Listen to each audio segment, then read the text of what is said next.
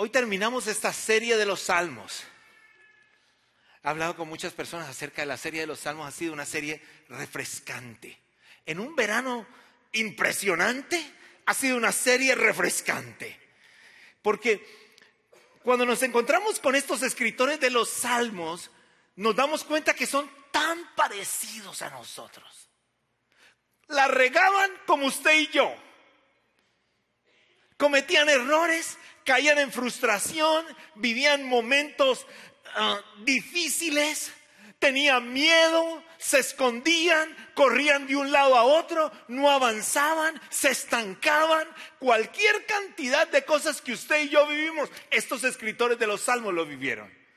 Y el Señor sabía que tú y yo necesitábamos tener una claridad acerca de cómo enfrentar todos esos momentos y nos deja el libro más largo de las escrituras. ¿Con cuántos salmos? ¿Cuántos salmos hay? En el libro de los salmos hay 150 salmos. Hay otros salmos fuera del libro de los salmos, pero en el libro de los salmos hay 150 salmos. El más largo, el libro más fácil de encontrar.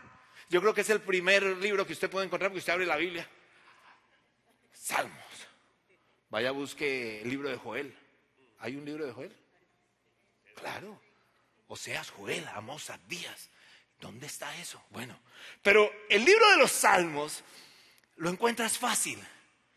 El libro de los Salmos es, es, un libro que tú puedes llegar rápidamente en cualquier situación y puedes ir y encontrarlo ahí y nutrirte con él. Y hoy terminamos esa serie. Y, y he titulado el mensaje Viviendo a pesar de las circunstancias. Cuando digo viviendo es que tú puedes o vivir o tú puedes existir. Las circunstancias te pueden apagar o las circunstancias pueden estar allí y tú seguir viviendo a pesar de que las circunstancias te quieren apagar. Y vamos a ir el día de hoy a hablar de un salmo que es el Salmo 143. Salmo 143 es un salmo maravilloso. Es un salmo que nos invita a nosotros a vivir plenamente y salir de donde estamos. Es, un salmo que nos dice, no te quedes allí, sigue adelante a pesar de las injusticias. ¿Quién ha vivido injusticias? Yo creo que los que estamos aquí hemos vivido injusticias. Yo estudiaba el verso y ayer visitaba una familia que decía, ¿por qué el mundo es tan injusto y por qué Dios se olvidó de mí? ¿Quién ha sentido a veces de que todo está en su contra? De que, que las puertas se cierran ¿Quién ha sentido que, todo el mundo a veces se quiere como aprovechar de uno? Vamos a hablar de eso hoy. ¿Sabe qué le pasaba a David cuando estaba escribiendo el Salmo 143? Estaba viviendo un momento de crisis. Un momento donde se sentía, como lo explicaba ahora Frances, se sentía traicionado, se sentía ah, perseguido se sentía afectado. Ah, él, estaba débil, él estaba en circunstancias complicadas, él estaba huyendo todo el tiempo y llega un momento de crisis donde él dice, no puedo más. Y yo estoy seguro que muchos de los que estamos aquí hemos vivido esos momentos. Y hemos vivido esos momentos porque vivimos en un mundo caído. Ayer visitaba una familia donde su, su hijo de 21 años partió de un momento a otro y había un dolor profundo. Yo no puedo imaginar el dolor de esos padres de, un momento a otro darse cuenta que su hijo ya no está. Y la pregunta rápido que puedo venir es, ¿por qué me tocó a mí? ¿Por qué pasó eso? ¿Dónde estaba Dios en ese momento? ¿Será que hay injusticia? Y muchos de nosotros nos hacemos esa pregunta. Ahora, ¿qué es la injusticia? La manera más sencilla de poderla entender es la falta de justicia. Eso es la injusticia. Es la falta de justicia. Y cuando, cuando eso pasa, quiere decir de que alguien actúa para su bienestar sin importar de afectar completamente a los que están alrededor. En mi país, los políticos lo hacen muy normal, en el suyo también. Pero no solamente en los políticos. ¿No te has dado cuenta que también en los trabajos hay injusticia? ¿Quién no ha luchado a veces con algo que les pica en el corazón cuando dice, y este todo lo que se gana y no hace nada? ¿Alguien ha visto eso? ¿Cierto? Y decimos, qué injusticia. Y promueven al más malo. Ah, bueno. O sea que a mí no solamente me ha pasado. ¿Ah? Y el más feo se consigue la novia más bonita. Por favor. ¿Ah? ¡Qué injusticia! ¿Ah? Bueno, ahora, ¿por qué hay tanta injusticia? Y yo quiero que usted entienda algo. Vivimos en un mundo donde tú y yo, la humanidad, no quiso seguir caminando con el Todopoderoso. Decidimos cada uno tomar nuestro camino. Y eso nos separó completamente del camino que Dios tenía preparado para la humanidad. Por eso, tú y yo vivimos con algo que se llama nuestra naturaleza pecaminosa. Y esa naturaleza pecaminosa es algo que te lleva a ti y a mí a querer muchas veces vivir para mí sin importar qué quiere Dios y sin importar cómo afecto a los demás. El Señor cuando nos creó, Él nos dio algo que se llama el libre albedrío. Y el libre albedrío es la capacidad de decidir entre el bien y el mal, entre lo que honra a Dios y lo que no honra a Dios. Y cuando yo entiendo que es ese libre albedrío, en cada paso que doy, yo puedo hacer lo que me da, quiero hacer. Que lo que me da la gana suena feo. Lo que quiero hacer. Y eso me saca completamente de la voluntad de mi Señor. Y ahí vienen las injusticias. Porque por mi naturaleza, yo siempre o muchas veces quiero estar por encima de los demás sin importar qué pasa. Muchos de los que estamos aquí hemos sido afectados, hemos sido traicionados. Muchos de los que estamos aquí hemos traicionado y hemos fallado a muchos de los que queremos. Por consiguiente, las injusticias no están solo en el gobierno, no están solo en las empresas, no están solamente en la iglesia, también está en lo interior de su familia, también está en sus amigos. El día de hoy vamos a estudiar un salmo que nos va a ayudar a nosotros a cómo salir, cómo vivir plenamente, plenamente, a pesar de estar en un mundo completamente injusto. Ahora, hay un punto de partida. Y ese punto de partida está en Deuteronomio capítulo 32, versículo 4. Y usted tiene que tenerlo claro. Porque siempre que nos pasa algo, usted y yo tratamos de echarle la culpa a Dios y le decimos, Dios, ¿qué pasó? Y hay mucha gente enojada completamente con Dios. Pero yo quiero que usted entienda la naturaleza de Dios, la recuerde hoy, la firme en su corazón, para de ahí poder entender lo que el Señor tiene para usted y cómo nosotros podernos comportar para eso. Mire el texto en Deuteronomio 32, 4. Él es la roca. ¿Quién? Nuestro Dios. Sus obras son, léalo conmigo, sus obras son perfectas y todos sus caminos son justos. No, dice algunos caminos. Todos. Y después, ¿qué más dice? Dios es fiel. No practica la injusticia. Él es recto y es justo. Y, yo tengo que entender eso. Por consiguiente, si yo entiendo ese, ¿quién entiende ese concepto? Levante su mano si usted entiende, si usted cree en esa clase de Dios. Entonces no le puedo volver a echar la culpa a él descartado. La culpa la tenemos que echar a otros o me la tengo que echar yo, pero no a Él, porque Él es justo, no practica la injusticia, Él es recto y Él es justo. David está en un momento complicado para su vida, terrible.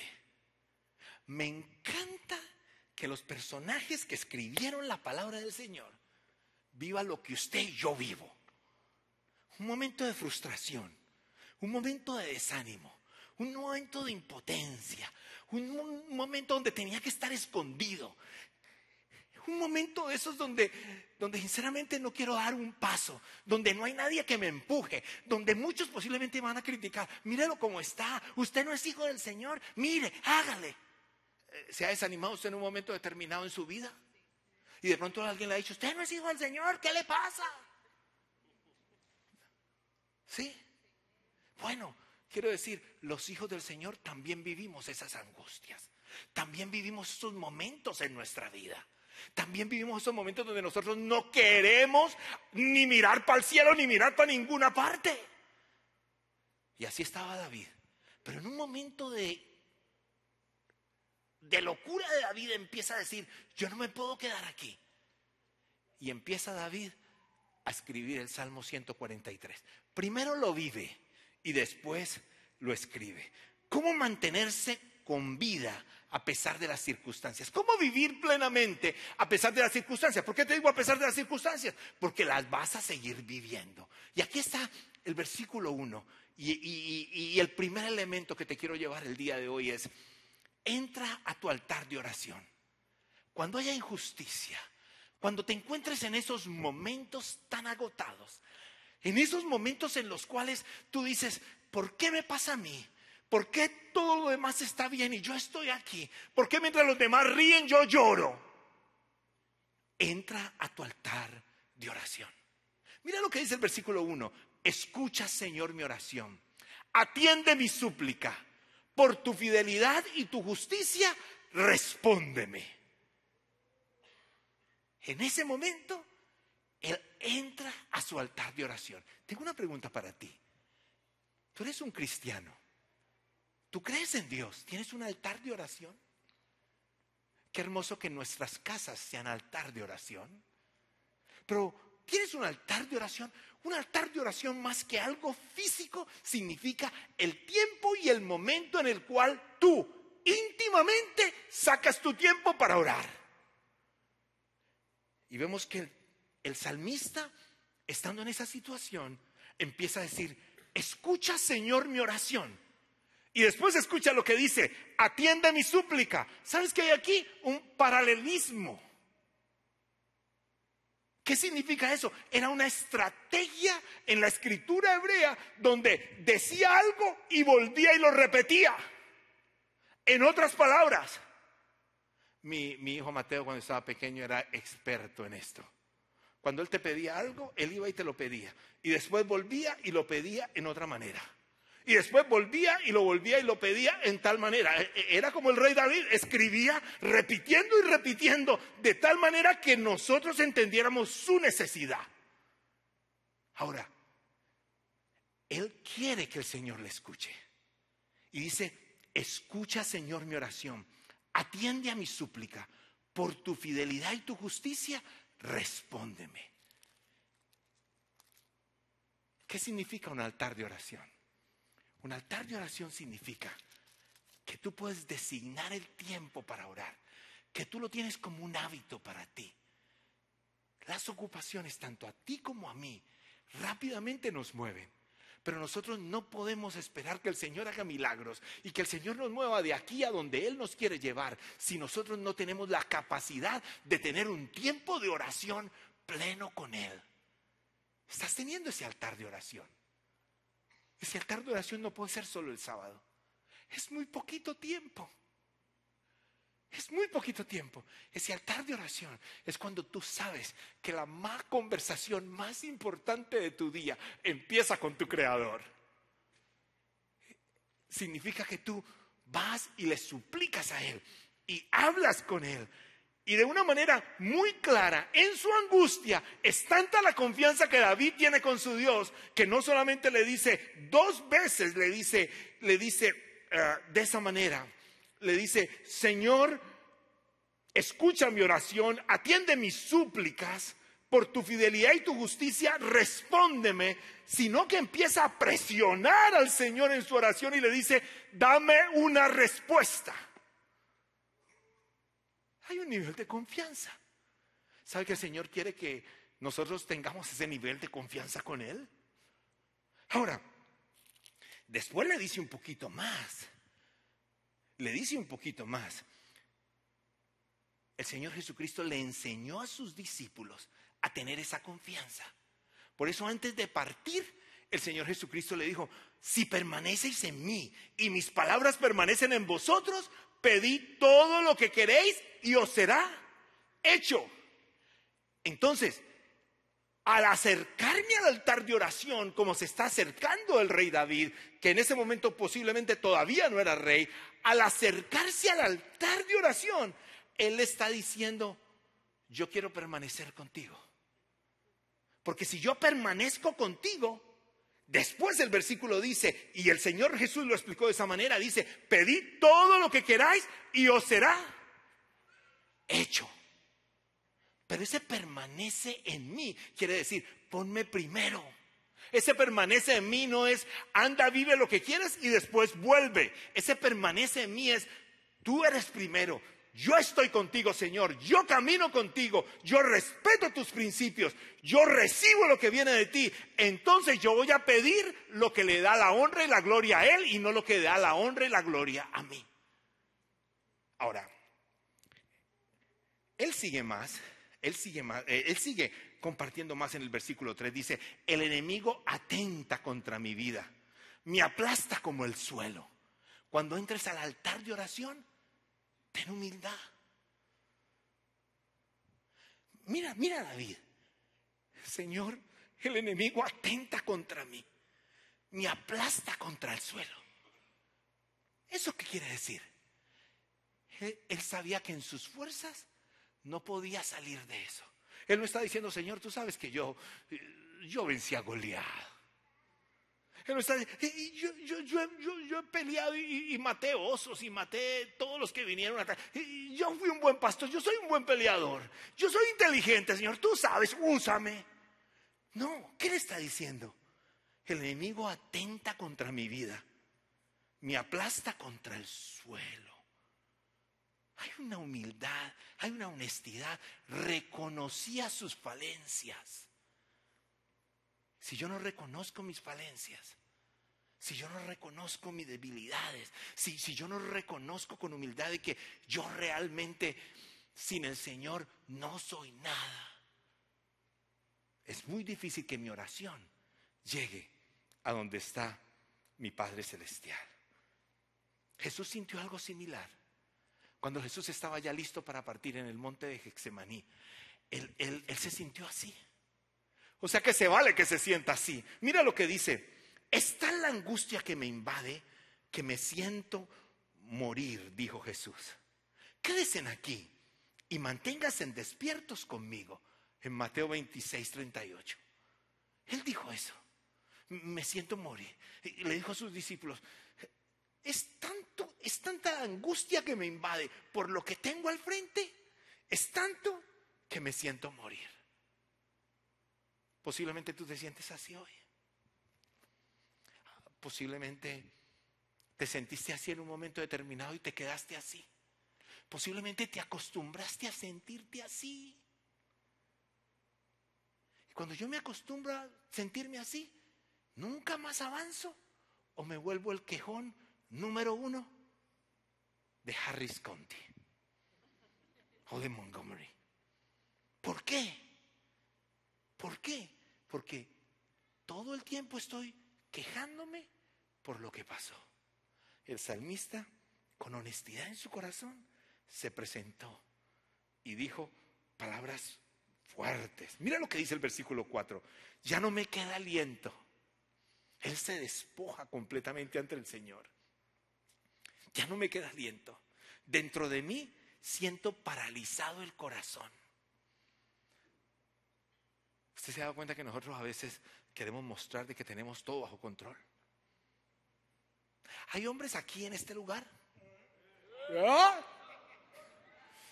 ¿Hay hombres? ¿eh? ¿Usted se ha sentido perdido alguna vez cuando usted está manejando? Nunca, nunca. ¿Ah? ¿Y usted solamente se hace el que sabe que para dónde va? Porque no queremos mostrar nuestra debilidad con los que están creyendo en nosotros. No, no le queremos hacer caso a la esposa que dijo, se pasó hace rato. Y nosotros decimos, no, es que por acá hay otra vía. Está mal, hay tráfico, ¿no? Hay tráfico por eso. No queremos perder.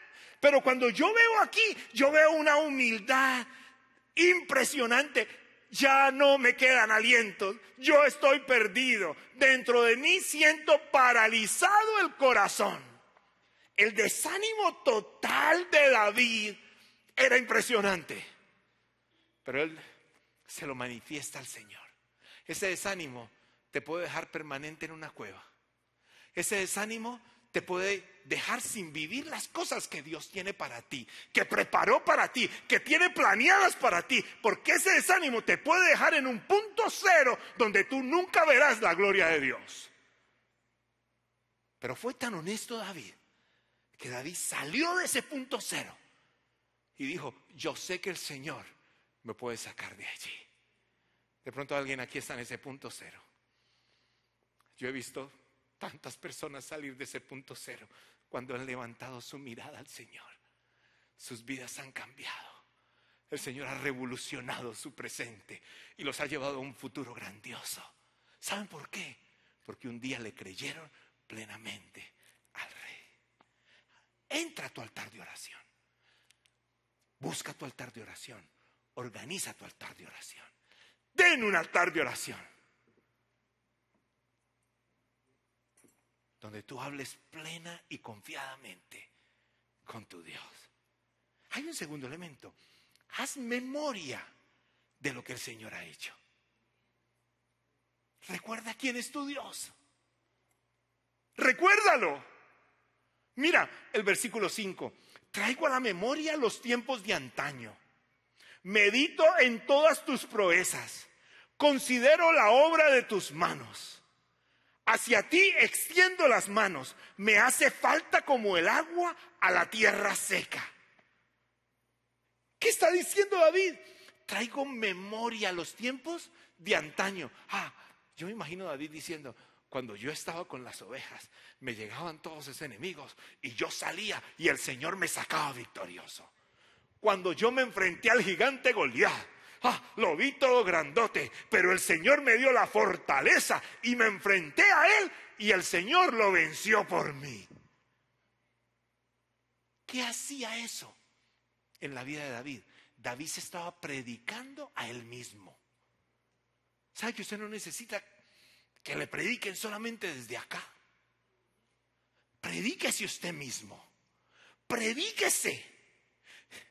Señor, tú has hecho eso. Yo no me quedo en este punto cero. Tú tienes algo para mí también. Yo salgo de aquí. Yo me levanto de este punto cero a descubrir lo que tú tienes para mí. Pero solo me da miedo, Padre.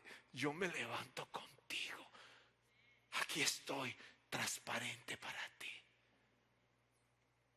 Recuerda los milagros que el Señor ha hecho en tu vida.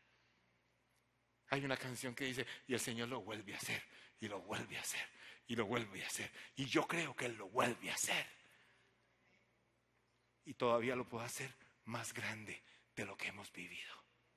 Y si el Señor todavía no ha hecho nada en ti porque posiblemente no has confiado en Él, mira lo que ha hecho en los otros.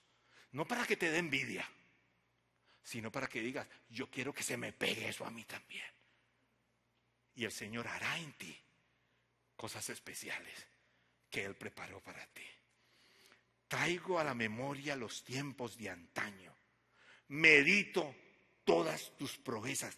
Empezó a guardar sus pensamientos. Cuando él dice, medito en todas tus proezas, estaba guardando sus pensamientos. Él podía estar diciendo, yo soy el más de malas, mire que al vecino no le ha pasado.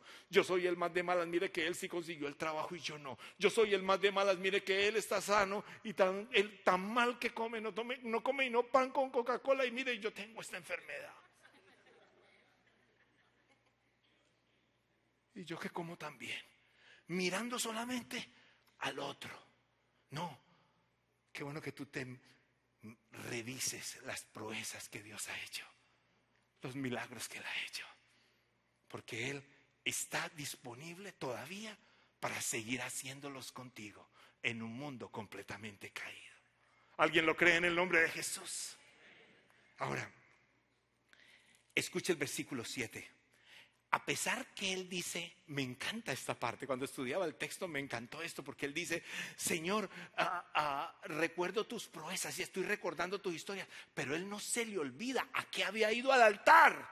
Entonces en el versículo 7 dice, respóndeme pronto. Inmediatamente dice, no me entretengo solamente recordando eso, Señor, acuérdese a lo que yo vine, respóndeme pronto. Y hay una insistencia en su respuesta, Señor, que el aliento se me, que el aliento se me escapa. No escondas de mí, de mí tu rostro, o seré como los que bajan a la fosa. Lo que está diciendo aquí es sencillo. Está diciendo, me muero si no voy contigo. Si no voy contigo, termino en la fosa. Es lo que está diciendo aquí. ¿Te imaginas que tú y yo tomemos esta palabra y tengamos la convicción de que queramos vivir con el Señor en todo momento. No importa cuál sea la circunstancia, vamos a enfrentarla con la capacidad de saber que Él tiene algo más adelante para ti y para mí. Él conoce completamente tu historia y la mía. Y Él conoce dónde mi historia se ha estancado. Y Él sabe por qué nuestra historia muchas veces se ha estancado. Y Él se goza cuando tú y yo somos capaces de salir de allí. Porque Él no nos está deteniendo. Es nosotros mismos, pensando solamente en nuestra fuerza, con una visión corta, sin entender los planes preciosos que Él tiene para nosotros, en medio de las circunstancias. No quiere decir fuera de las circunstancias, no, en medio de las circunstancias. Qué bueno que tú y yo en medio de las circunstancias podamos alabar al Señor con el mismo gozo que tú lo estabas alabando hoy. Cuando las cosas no están pasando bien por una injusticia, tú puedas venir y decirle, Señor, tú eres el grandioso, a ti sea toda la gloria, contigo me gozo, te exalto con todo mi corazón, porque sé y tengo la convicción de que si camino con Él, Él tiene lo mejor para mí. Él me cubrirá con su gracia, con su amor, de una manera exageradamente especial. Y sigue un poquito más. Busca que Dios encamine tu mañana. Y ese es el tercer elemento. El primero es, entra a tu altar de oración Ahí en tu altar de oración, haz memoria de lo que el Señor ha hecho. Y al mismo tiempo en tu altar de oración, busca que Dios encamine tu mañana. Y lo que me encanta de este salmo es este versículo que viene aquí. Por la mañana, versículo 8, si usted tiene la Biblia, este debía ser su hábito como cristiano. Salmo 143, verso 8. Se lo regalo gratis. ¿Ah? Mire, escuche lo que dice. Por la mañana, hazme saber de tu gran amor, porque en ti he puesto mi confianza. Señálame el camino que debo seguir, porque a ti elevo mi alma. ¿Qué versículo? Por la mañana. ¿Sabe que no dice por la tarde? ¿Sabe que no dice por la noche? Dice por la mañana, quiere decir empezando el día. Yo quiero caminar ese día con lo que tú tienes para mí.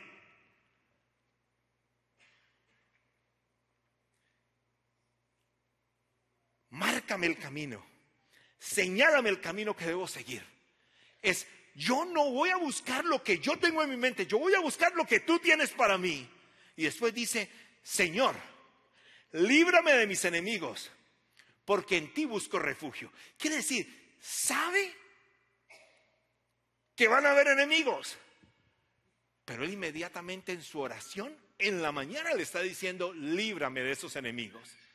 Y después, escucha lo que dice, enséñame a hacer tu voluntad, versículo 10, porque tú eres mi Dios por un terreno firme. El salmo no es solamente un salmo para uno decir, ay, tan bonito ese salmo, ay. No, el salmo es un salmo que te invita hacer cosas para tu vida, hacer cambios, a buscar al Señor en la mañana, al entrar al altar, a decirle, quiero que tú seas mi refugio en el día. A decirle, muéstrame cuál es el siguiente paso que debo tomar. ¿Hay alguien aquí que no sepa cuál es el siguiente paso en cualquier situación que tú tengas ahora? Pon tu manito en alto, pon tu manito en alto, pon tu manito en alto, pon tu manito, pon tu. Tantas cosas tan difíciles. No sabemos qué hacer. Si hago este paso, hago este otro, me quedo quieto, creo, confío, no confío.